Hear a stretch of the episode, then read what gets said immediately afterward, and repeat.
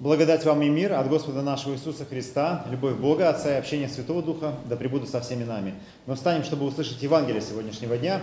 А Евангелие записано евангелистом Лукой в 11 главе с 1 по 13 стихи. А, Для справки, наверху есть места, а, если вам сзади не хватает мест, не стесняйтесь, вот так пройдите аккуратненько, и вот там ваши стульчики вас ждут. Ну, как хотите. Можно передумать всегда. Да, итак, Случилось, что когда он в одном месте молился и перестал, один из учеников его сказал ему, «Господи, научи нас молиться, как Иоанн научил учеников своих». Он сказал им, когда молитесь, говорите, «Отче наш, сущий на небесах, да светится имя Твое, да придет царствие Твое, да будет воля Твоя и на земле, как на небе. Хлеб наш насущный подавай нам на каждый день, и прости нам грехи наши, ибо и мы прощаем всякому должнику нашему. И не веди нас в искушение, но избавь нас от лукавого. И сказала, положим, кто, э, положим кто-нибудь из вас, имея друга, придет к нему в полночь и скажет ему, друг, дай мне взаймы три хлеба, ибо друг мой с дороги зашел ко мне, и мне нечего предложить ему. И тот э, изнутри скажет ему в ответ, не беспокой меня, двери уже заперты, и дети мои со мной на постели, не могу встать и дать себе. Если, говорю вам, он не встанет и не даст ему по дружбе с ним, то э, по неотступности его, встав, даст ему, и сколько, э, сколько просит. И я скажу вам, просите, и дано будет, ищите, и найдете, стучите, и отворят вам. Ибо всякий просящий получает, и ищущий находит, и стучащему отворят. Какой из вас отец, когда сын попросит у него хлеба, подаст ему камень? Или когда попросит рыбы, подаст ему змею вместо рыбы? Или если попросит яйца, подаст ему скорпиона? Итак, если вы, будучи злы, умеете даяние благие давать детям вашим, тем более Отец Небесный даст Духа Святого просящему Него. Аминь. Это Святое Евангелие. Слава тебе, Христос. Присаживайтесь, пожалуйста.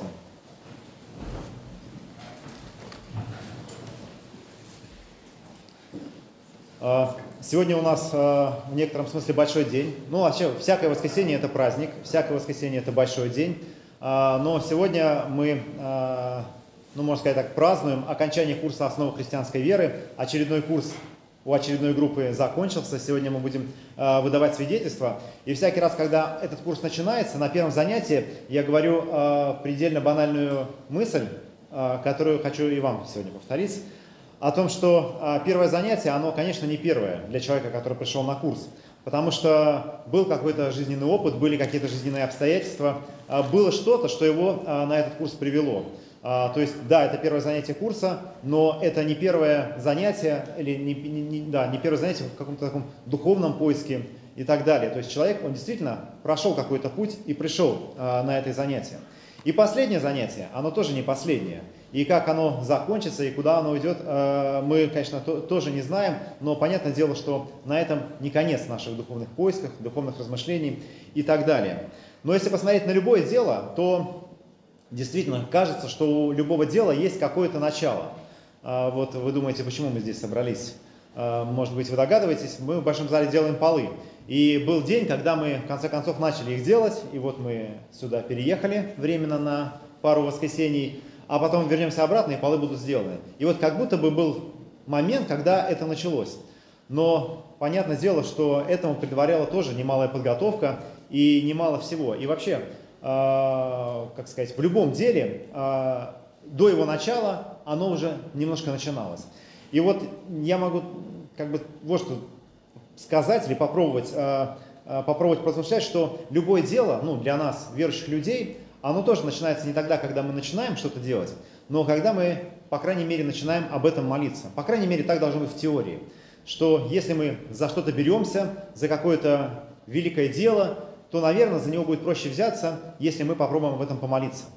А, вот а, вы видите стены эти, и сегодня мне а, Лейф, наш американский пастор, передал папку фотографий, как здесь было в 2013 году, Здесь было не так уютно, сейчас здесь просто супер уютно по сравнению с тем, как здесь было в 2013 году. А, когда он первый раз сюда пришел, то есть он пришел, сделал вот э, несколько снимков, и, и я сегодня их посмотрел, и действительно а, как бы придя сюда, а, это, ну, все выглядит страшно. Но и сейчас это выглядит так, что, понятное дело, что требуется реставрация. И мы об этом молимся. Уже все 7 лет, что я здесь служу, мы регулярно молимся о том, чтобы реставрация это состоялась. И это дело непростое. И не только в силу э, средств, не только в силу того, что это очень дорого, но даже если бы у нас было достаточно средств, это деньгами не решаются такие вопросы. Это действительно очень сложный вопрос, э, ну точнее, он не решается только деньгами, э, который, к которому очень сложно подойти. Но ведь молиться об этом несложно. Вы пробовали молиться о реставрации? Совсем не сложно, да? Вообще, просто берешь и молишься, начинаешь, Господи, пожалуйста, пусть эти стены будут отреставрированы. Вообще нам ничего не стоит. Но знаете, когда об этом молишься 7 лет, действительно в это начинаешь верить. И я когда сюда первый раз пришел, э, у меня веры было мало. А сейчас у меня и сомнений нет, что однажды эти стены будут реставрированы. И так практически в любом деле. Э, нам страшна война, э, нам страшна, не знаю, пандемия, и мы не знаем, как эти вопросы решить но мы можем молиться о мире, можем молиться о том, чтобы пандемия закончилась. Кстати говоря, в нашем служебнике это было записано еще задолго до всех этих событий. Помните, мы же молимся о том, чтобы Господь сохранил нас от э, кровопролитий, от эпидемий и неурожая, от пожара и наводнений. И там еще список продолжается. И не все из этого э, как бы еще сбылось.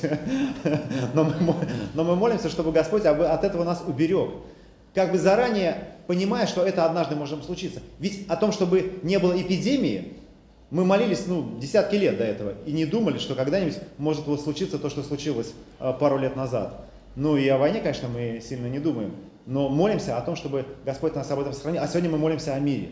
И действительно, к каждому делу мы можем подойти так и должны так подходить. Вот как христиане, о всяком большом деле. И э, мы начинаем его с молитвы. Но на, я говорю, ну так, должны, но по факту получается часто ровно наоборот. Мы, не задумываясь, беремся за какое-то дело и доводим его до того момента, когда кроме как молиться нам вообще ничего не остается. А, мы взялись, мы пришли в тупик и подумали, ну все, кранты. Ну все, Господь, давай, разрешай тут, вот, э, ну посмотрим, какой ты всемогущий, да, вот такую я тебе постав, ставлю задачу. И знаете что? У меня в жизни много свидетельств было, что даже в этот момент совершалось чудо. И когда ты сам находишься, то есть ты до этого знал все, что, как делать, ну, начинал это делать, и потом заходил в тупик, и уже в этом тупике ты как бы вот Богу выдвигал ультиматум, ну-ка давай, показывай свое всемогущество. И он опа и показывал. И действительно, а, ну, э, что, ну как бы э, э, что-то менялось. Но опять-таки, это та ситуация, которая происходит, но не должна. В нормальной ситуации, конечно, молитва это то, с чего, с чего начинается. И можно сказать, что молясь, мы уже в некотором смысле запускаем процесс. Мы уже а, вот, а, ждем перемирия, уже ждем реставрации, уже ждем улучшения в своей жизни, потому что мы об этом уже начинаем молиться. Кстати, для справки, у нас есть тетрадка. Вы знали, что у нас есть тетрадка? А, молитвенная.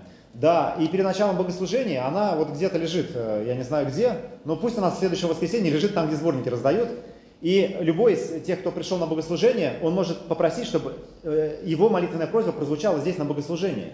Потому что здесь мы действительно можем дать начало разрешения ну, каких-то серьезных проблем. Может быть, это не произойдет вот так, а может и произойдет.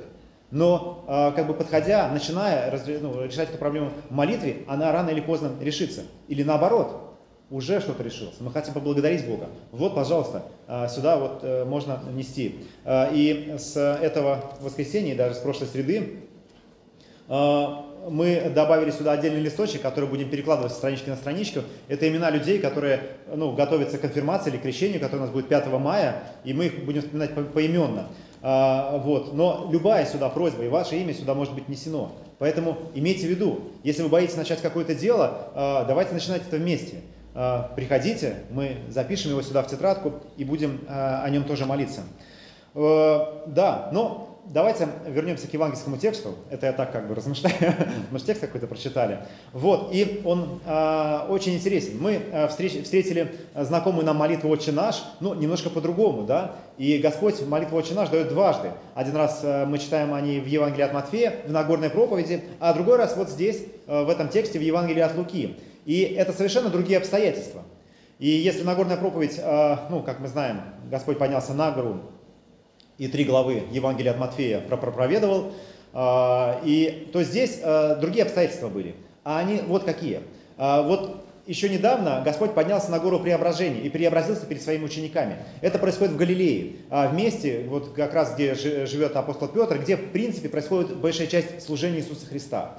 И дальше из Галилеи он начинает путь в Иерусалим, где начнут происходить известные нам события. Вот когда он придет в Иерусалим, первое, что он будет делать, он будет плакать, смотря на Иерусалим. Помните плач Иисуса о Иерусалиме? А вот здесь это, это начнется в 9 главе, на самом деле, Евангелия от э, Луки, а закончится в 13. Напомню, мы сейчас в 11.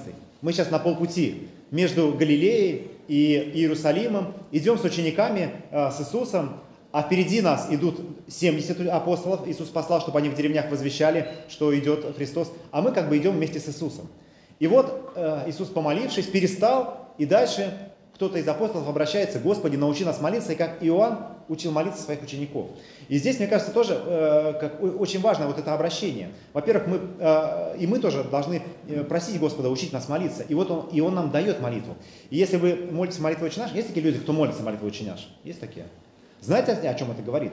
О том, что мы ученики Иисуса Христа. Не Иоанновы ученики, мы не знаем, как он их учил молиться, а вот Иисус учил своих учеников молиться так – и если мы молимся, как Он нас учил, мы уже ее делаем все учениками. Может быть, ну как бы вот эта молитва, она вот наша, христианская. И вот тогда э, нам Иисус дает ее, учит нас ею молиться.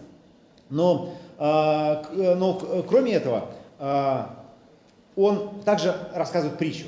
Я сейчас не буду э, останавливаться именно на молитве «Отче наш», э, ее подробно разбирает катехизис, мы ее подробно разбираем на занятиях, но, э, ну, как вы знаете, там есть прошения, в центре которых э, прошение о хлебе насущном. Э, и дальше он рассказывает притчу.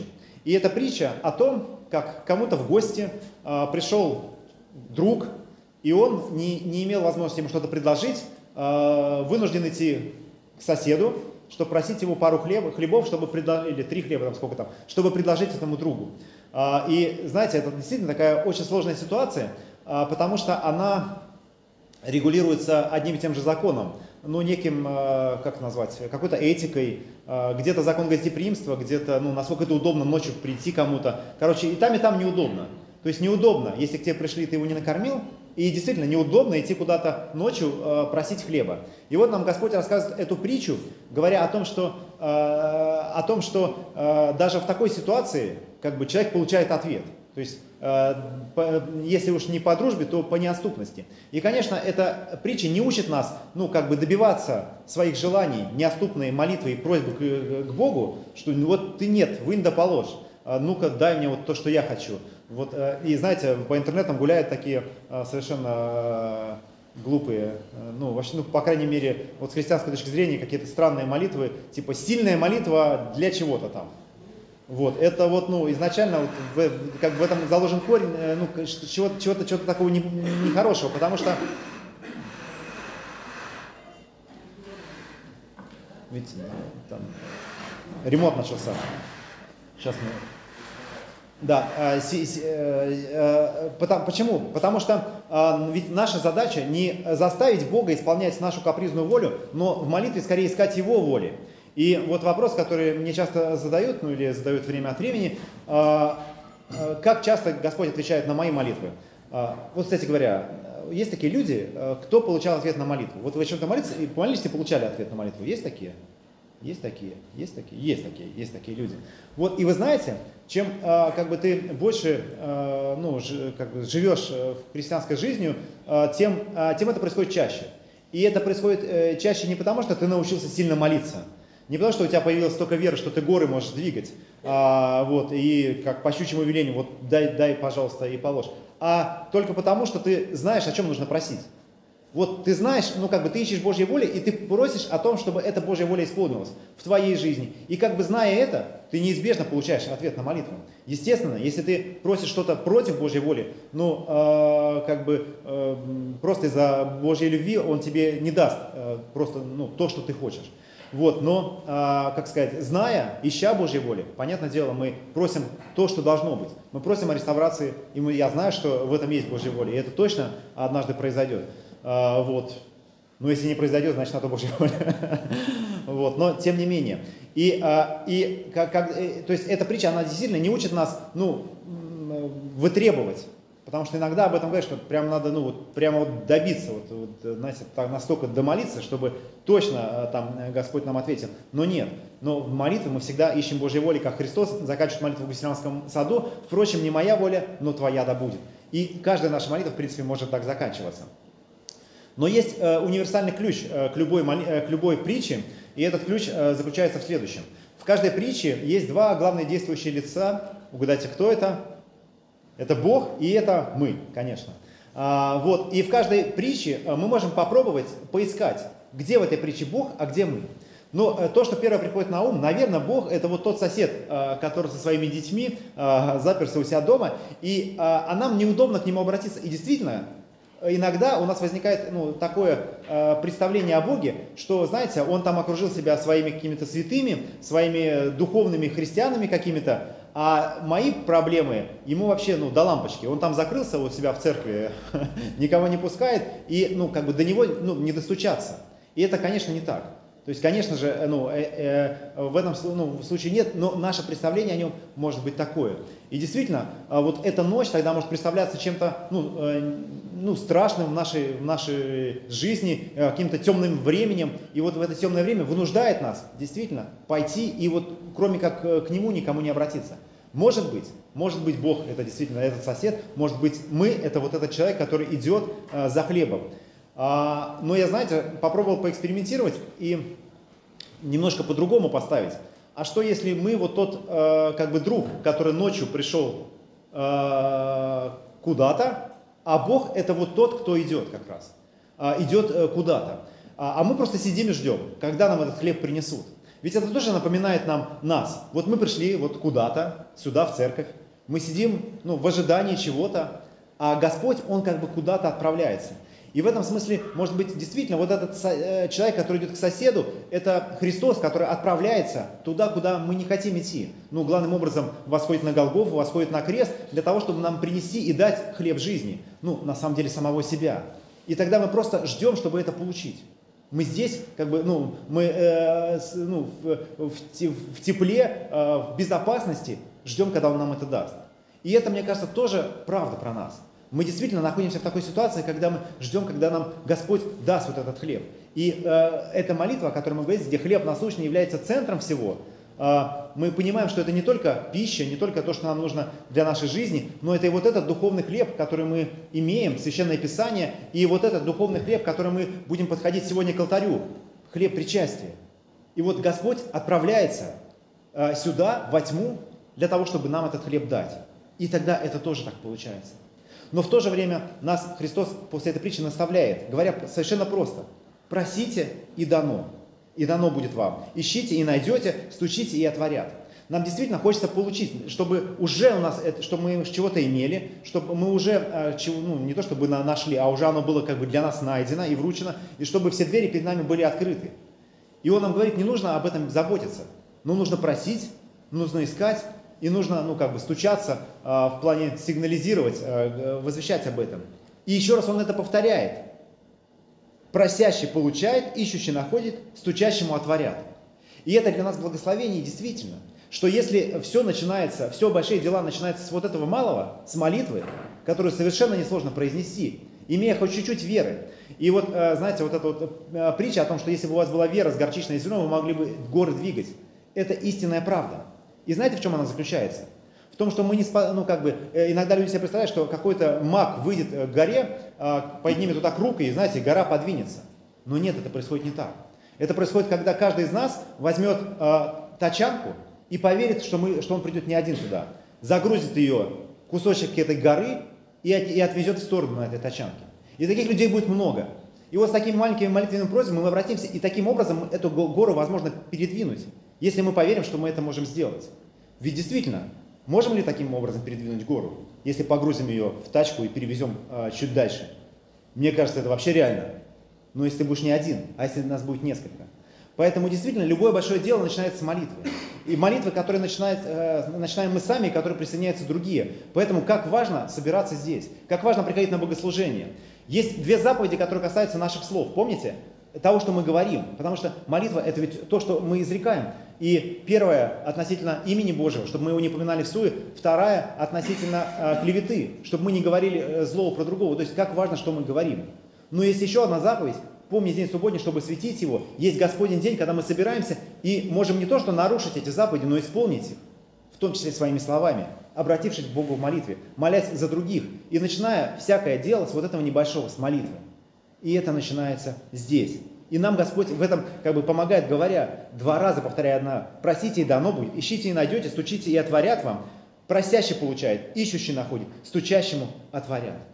И действительно, это все становится э, возможным благодаря молитве. Ведь это так несложно. Настолько несложно, насколько ну, несложно что-то произнести. Настолько несложно, как э, несложно кого-то обозвать. Но наоборот, мы можем ну, э, обратиться к Богу, чтобы Он это исполнил. И вот мы здесь для того, чтобы молиться, для того, чтобы обратиться к Нему, зная о том, что всякая наша мольба не останется без, э, без ответа, и э, что Господь уже исполнил главное. И мы приходим сюда, молимся о прощении, и Он дает нам мир. Мы молимся, о, о, чтобы, чтобы Господь дал нам слово, и Он дарует нам, и дарует веру через это. А имея веру, мы уже способны и город двигать. И мир Божий, который превыше всякого разумения, да пребудет со всеми нами. Аминь. Помолимся.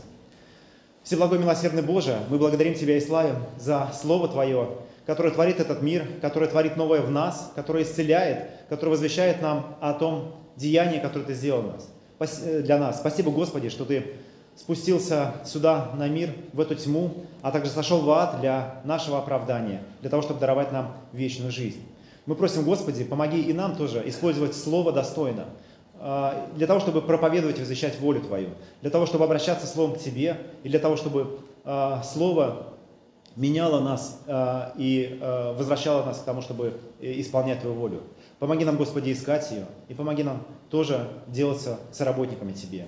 Благослови все эти дела, о которых мы беспокоимся. Благослови, Господи, и помоги нам привести в порядок своей жизни и жизни вокруг. Помоги нам, Господи. Помоги, ибо сами мы действительно не способны на многое но с Тобою мы способны на все. Благослови, Господи, каждого из нас. Я молюсь об этом во имя Отца, Сына и Святого Духа. Аминь.